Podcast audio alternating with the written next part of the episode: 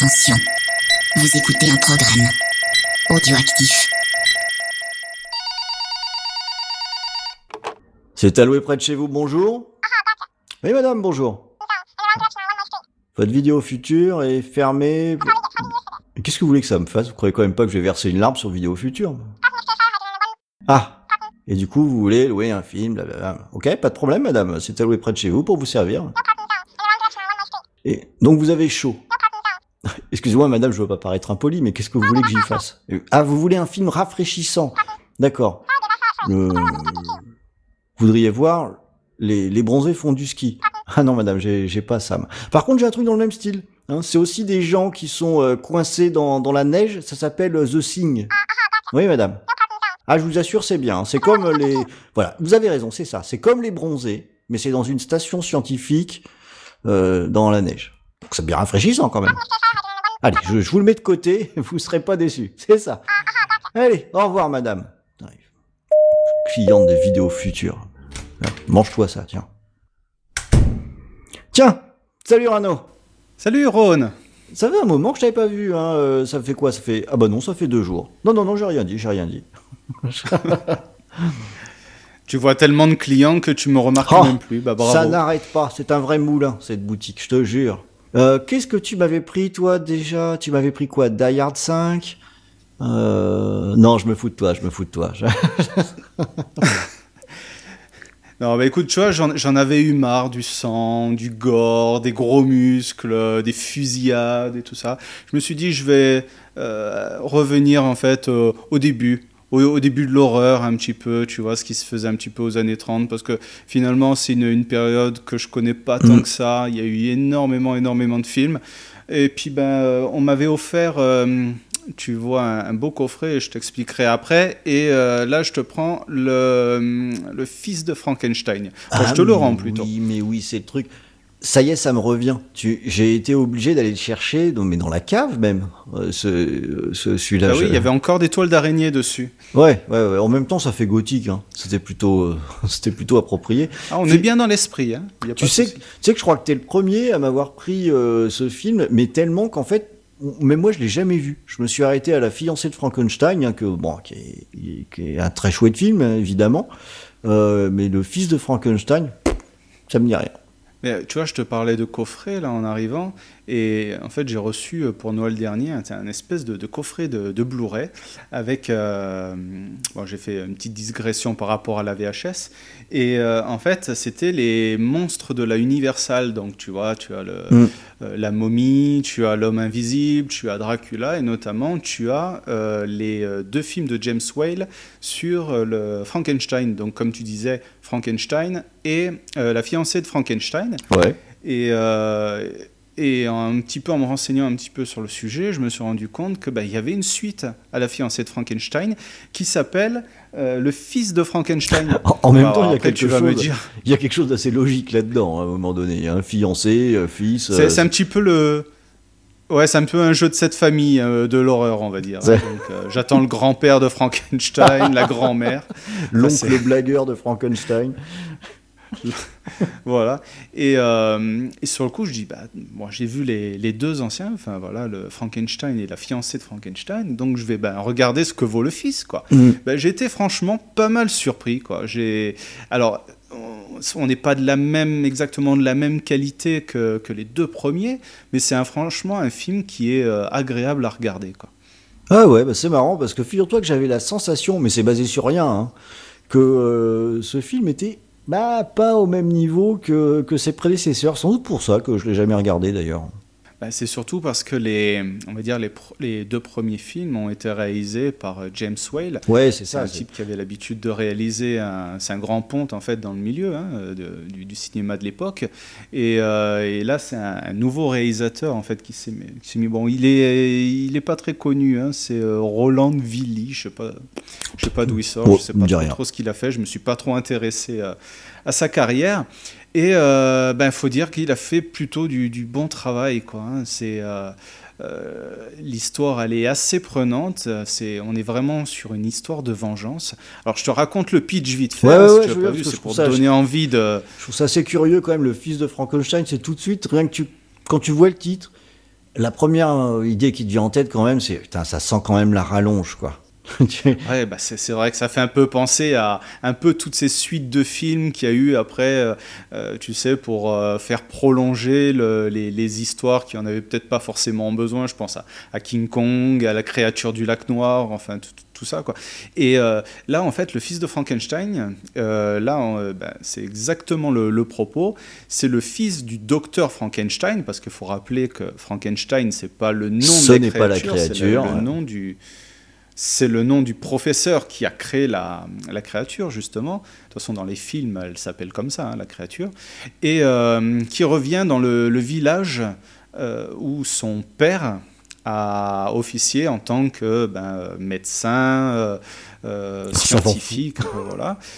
Un savant fou, voilà. Et, et en fait, bon, euh, il, comment on va dire, euh, le, le, village a été rebaptisé Frankenstein, mais lui, il est vu d'un mauvais œil parce que euh, c'est tout le monde a encore en tête la créature qui a semé la panique dans le village.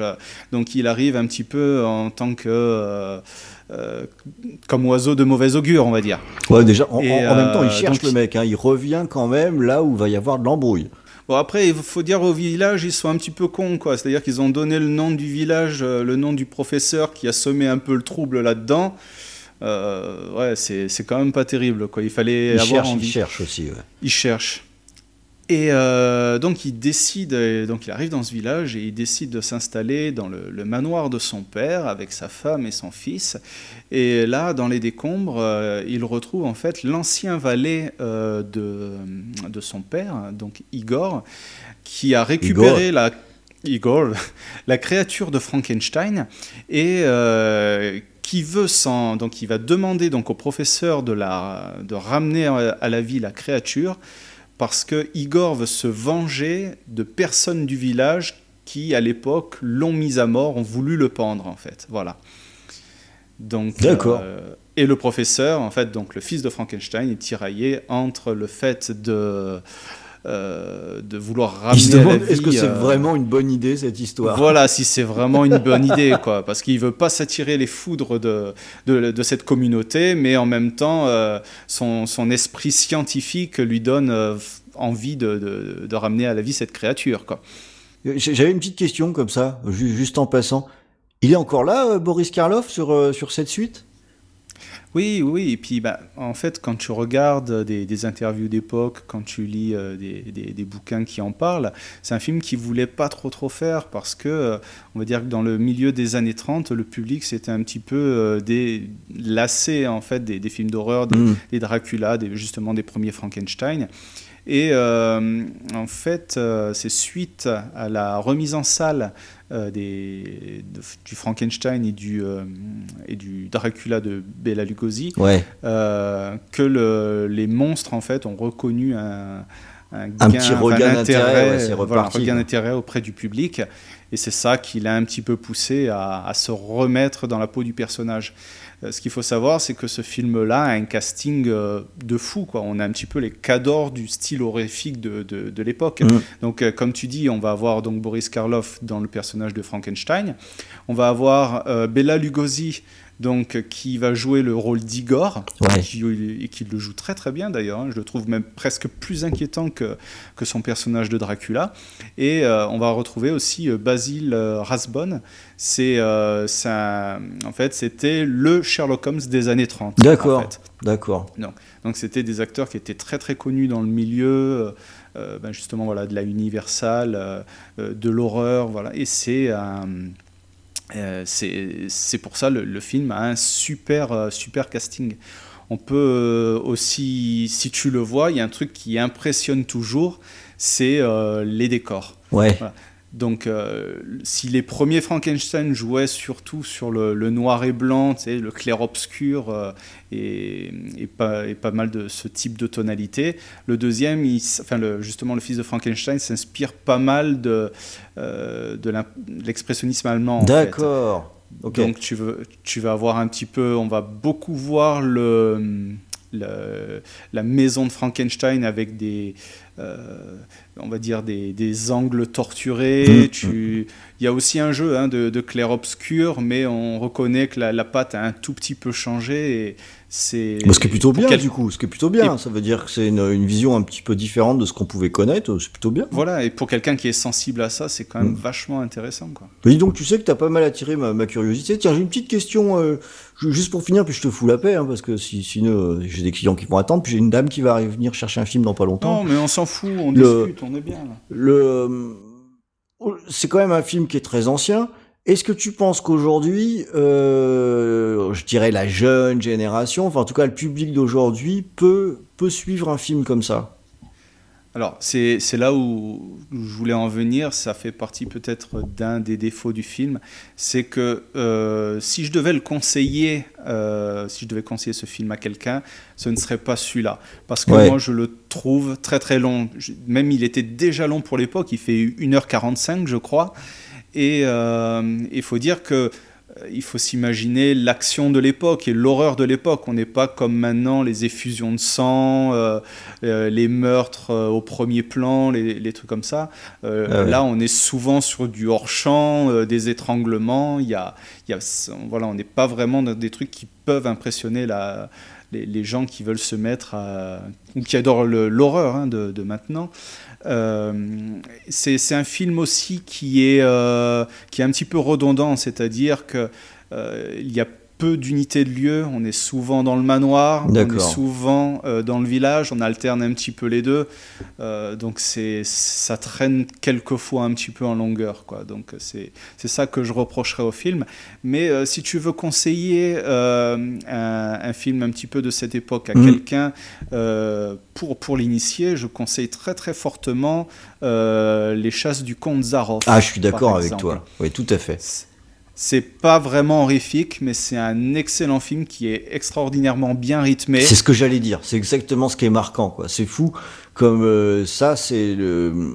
On a un film qui est trépidant. Alors c'était voilà. alors c'était pas vraiment forcément le l'atout premier des, des, anciens films.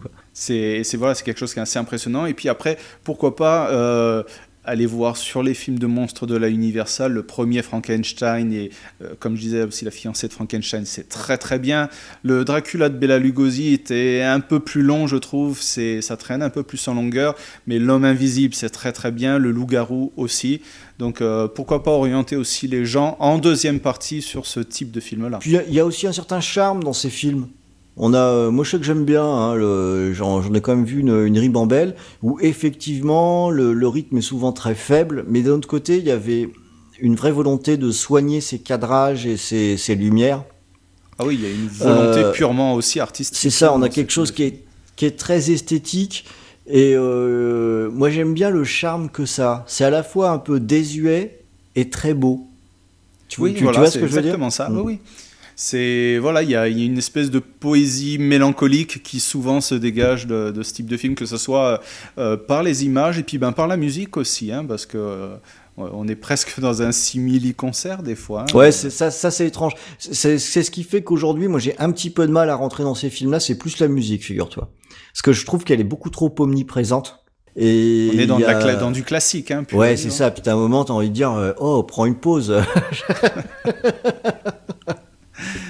Oui, non, mais c'est clair et net. Non, mais voilà, en tout cas, le, le Fils de Frankenstein, c'est un film qui est quand même plutôt méconnu. C'est une bonne suite que je peux te conseiller, voilà, si, si tu en as un petit peu marre okay. euh, du Dario Argento, Lucio Fulci et tout ça. Hop, une petite pause années 30. Le Fils de Frankenstein, une belle petite découverte qui a ses défauts, mais qui se découvre quand même. Bah, bah tu sais quoi, Arnaud? Euh, Dans cette boutique, ce qui est bien, c'est que finalement, c'est le vendeur qui écoute ses clients. Je vais me le faire, ce fils de, de Frankenstein. Euh, ça m'a l'air d'être euh, vraiment, euh, vraiment pas mal, mais pas mal du tout. Tiens, tu sais quoi? Je vais t'en confier. C'est moi qui vais te conseiller un film là pour la prochaine Allez, fois. Euh, tu vas me prendre avec toi euh, Monster Squad.